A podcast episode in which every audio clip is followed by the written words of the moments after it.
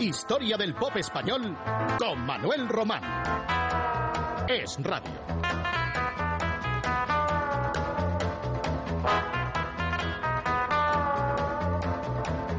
El verano de 1968 tuvo un número uno indiscutible que durante seis meses no dejó de escucharse en las emisoras de radio. Ponte de rodillas. Los canarios se convirtieron en el conjunto post-rock más importante de España, logrando su segundo gran éxito tras su bombazo con Black is Black. Los canarios eran ocho componentes capitaneados por Teddy Bautista, el hoy controvertido expresidente de la SGAI, cantante y asimismo virtuoso de la guitarra de ritmo, una Gibson Custom y de la armónica. Los canarios se impusieron con un repertorio de rhythm and blues. Teddy Bautista fue el compositor de Ponte de Rodillas, un tema soul que en su letra aludía a la postura que los fieles adoptan para rezar, pero alguien creyó entender a sí mismo que Teddy escribió ese texto con otra intención de carácter sexual. La imaginación es libre, claro, y cada cual puede interpretar ciertas letras con eso que los pedantes llaman segunda lectura. Juzguen ustedes mismos cuando escuchen a continuación Ponte de Rodillas, que además de encabezar las listas de aquel verano de 1968 en España, se difundió mucho a través de Radio Luxemburgo, a la sazón, la emisora entonces que escuchaban todos los progres europeos, los canarios.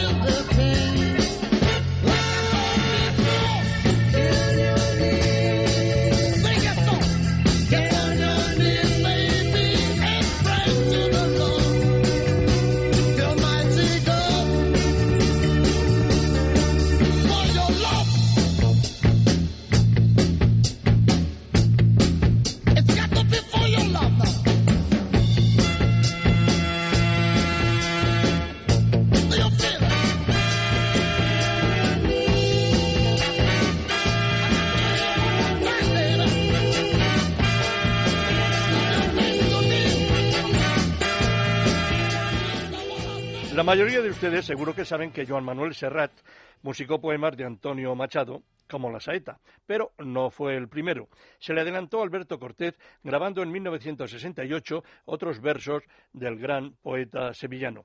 Esos versos que musicó Alberto Cortés fueron objeto luego de otra grabación de Serrat, quien respetó la creación del cantautor argentino. Las moscas, Alberto Cortés.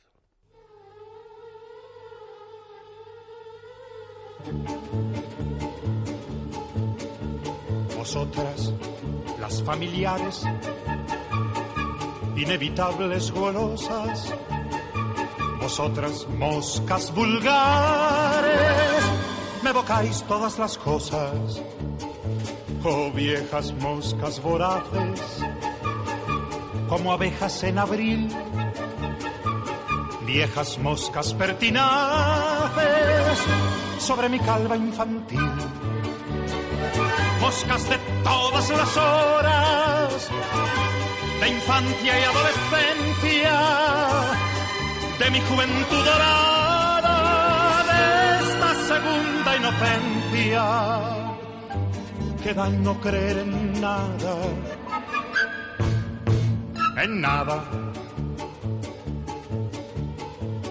Moscas del primer hastío en el salón familiar, las claras tardes de estío en que yo empecé a soñar.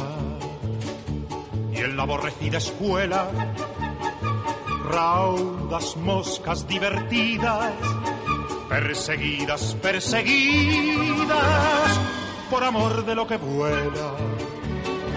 Yo sé, yo habéis posado sobre el juguete encantado, sobre el libro de cerrado, sobre la carta de amor, sobre los párpados ciertos de los muertos. John Fred y sus Playboys fueron una banda juvenil norteamericana que surgió en Los Ángeles a mediados de los años 50 esta banda duró poco más de un decenio entre canciones de rhythm and blues y números de trepidante ritmo discotequero, como lo fue Judy in Disguise with Glass, que lo saupó a finales de 1967 al número uno de las listas de éxito de los Estados Unidos. Era una parodia de una melodía de los Beatles, Lucy in Disguise with Diamonds. Los Salvajes que en 1968 llevaban cuatro años de carrera musical en Barcelona, lograron, un año antes de su retirada, entrar en las listas nacionales con su versión conocida como Judy con disfraz. Les invito a bailar con ellos en esta divertida pieza.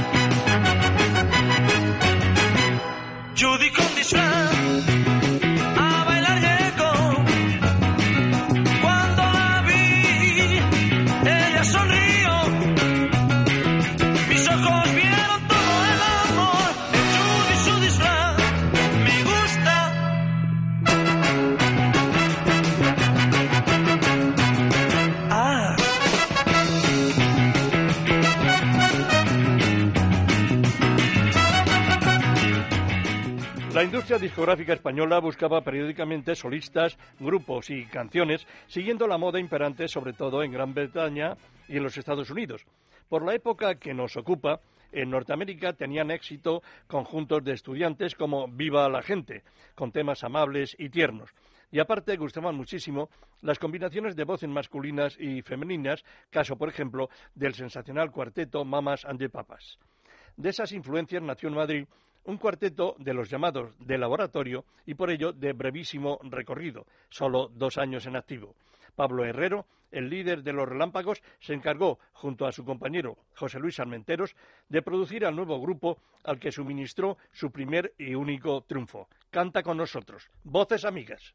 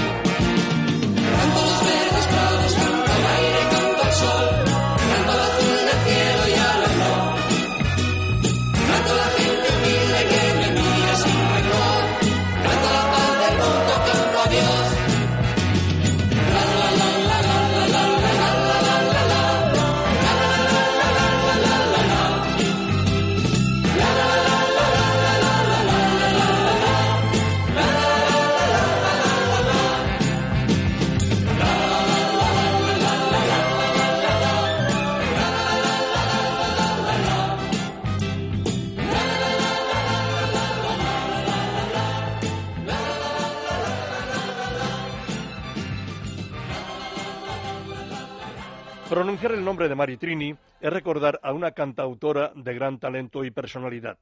Claro está que cuando empezó a grabar discos, eso era en 1968, nadie la conocía. Venía de París, recuerdo que desde su casa de discos me invitaron a conocerla y fui probablemente el primero o el segundo de los periodistas que la entrevistaron entonces, María Trinidad Pérez Mirabete, su nombre y apellidos, y era una mujer, desde luego, que ya hablando con ella demostraba, eh, pues eso, de una mujer de... había leído mucha poesía, y tenía mm, influencia sobre todo de cantautores como Jacques Brel, Brassens y otros. Y luego se vería con el paso del tiempo, dos años después, ya a partir de 1970, que Maritrini era ya toda una figura y desde luego después de María Ortiz, que había sido la primera de nuestras cantautoras, sin duda una mujer de una gran personalidad que ya está en la historia de nuestro. Bueno, los tres discos que publicó ese 1968, con un total de seis canciones, la verdad es que pasaron casi inadvertidos para el gran público. Pero El alma no venderé y Guitarra ya dieron fe de su valía, siquiera entre algunos comentaristas musicales. Si no te vas con la tarde, cerró ese periodo aún incierto de la ya tristemente desaparecida intérprete murciana, cuando se le criticaba que sus composiciones no eran comerciales. ¿Qué cosas? Maritrini, si no te vas con la tarde.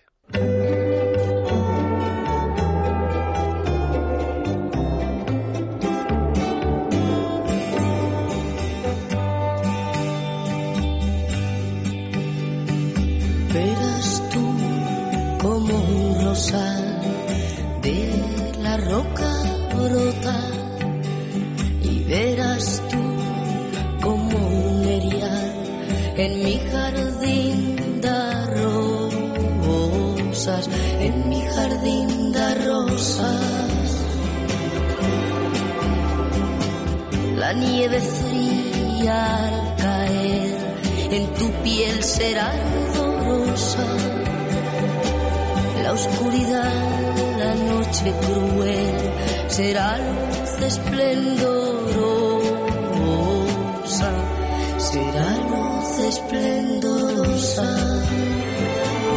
Y siempre amor, si te quedas, si no te vas con el alma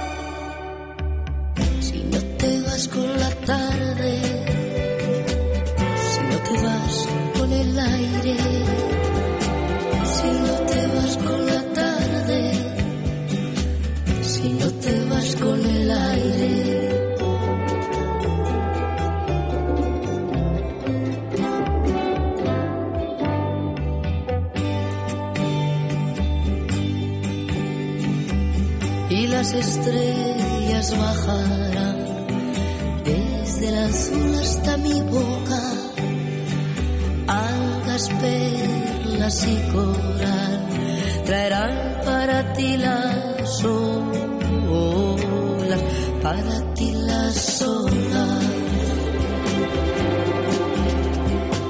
Y azúcar para mí el mar y para ti el río sangre y nunca más invierno habrá y siempre estaré esperando,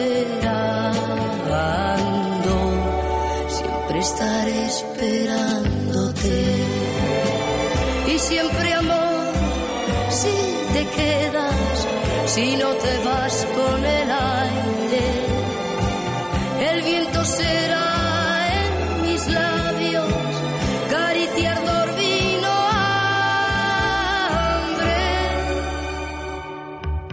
Si no te vas con la tarde, si no te vas con el aire, si no te vas con si no te vas con el aire. Si no te vas con la tarde.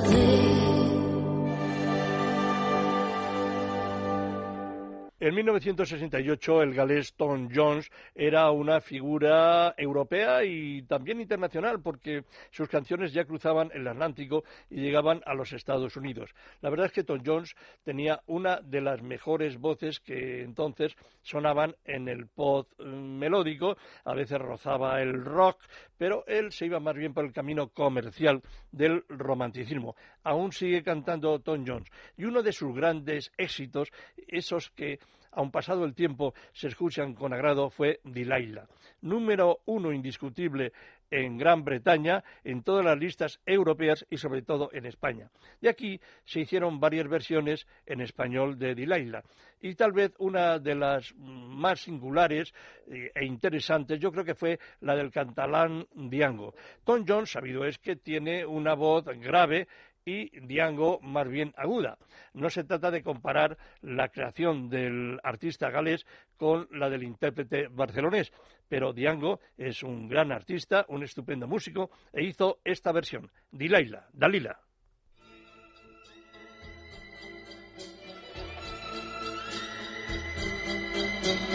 Vi que brillaba una luz en la noche estrellada.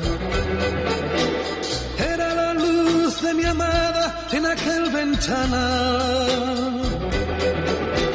Yo la quería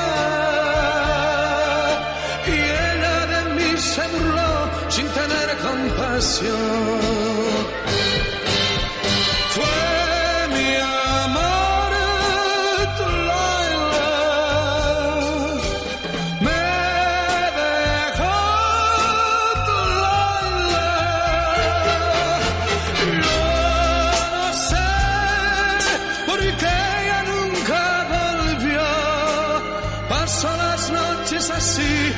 Pensando en su amor.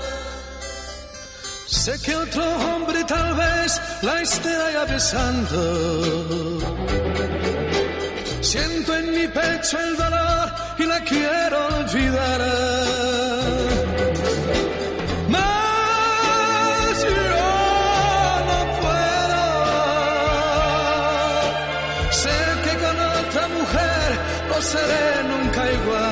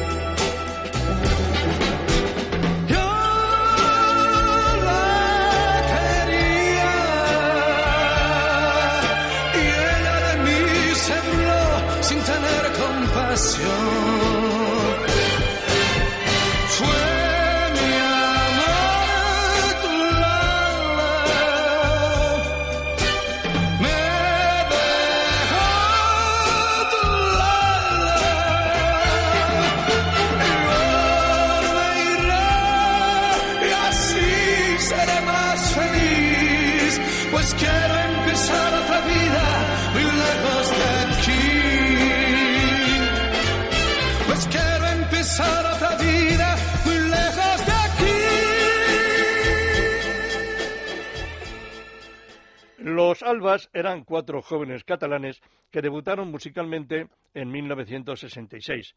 Tres hermanos, apellidados Rodríguez, y un amigo completando el cuarteto. Una agrupación que se caracterizó por adaptar viejos éxitos, la mayoría del folclore sudamericano, a ritmos pop. Por ejemplo, los Albas consiguieron un discreto éxito con los ejes de mi carreta el indiscutible eh, tema de Atahualpa Yupanqui, eh, que siempre que se habla de, de, él, pues naturalmente te viene a la memoria tal título. Lo que pasa es que Yupanqui le hizo eh, un... era un mensaje, naturalmente, una crítica social y lo que hicieron los Albas con los ejes de mi carreta y con otras canciones era algo absolutamente divertido, puramente para bailar. También mmm, en la discografía de los Albas hemos encontrado en este 1968 que hoy hemos recordado un tema mmm, titulado La última noche que se estrenó a ritmo de bolero por su autor Bobby Collazo y los Albas, como digo, lo que hicieron fue una versión pop. Aquí están, La última noche.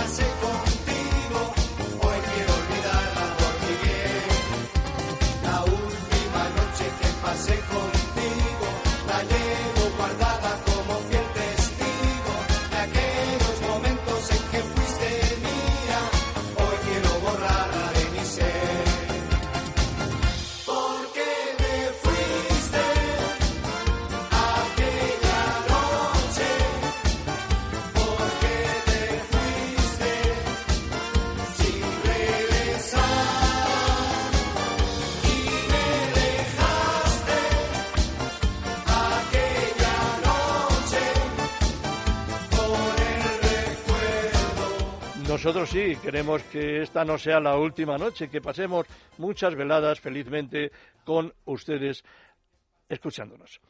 Seguimos. Entre 1959 y 1969, esto es un, de un decenio, los Pequeñiques fueron imbatibles como grupo instrumental y ya hemos dicho que ni siquiera la calidad de los relámpagos pudo con el liderazgo de aquellos. Además, tanto los relámpagos como los Pequeñiques tenían una personalidad propia y no se parecían en nada.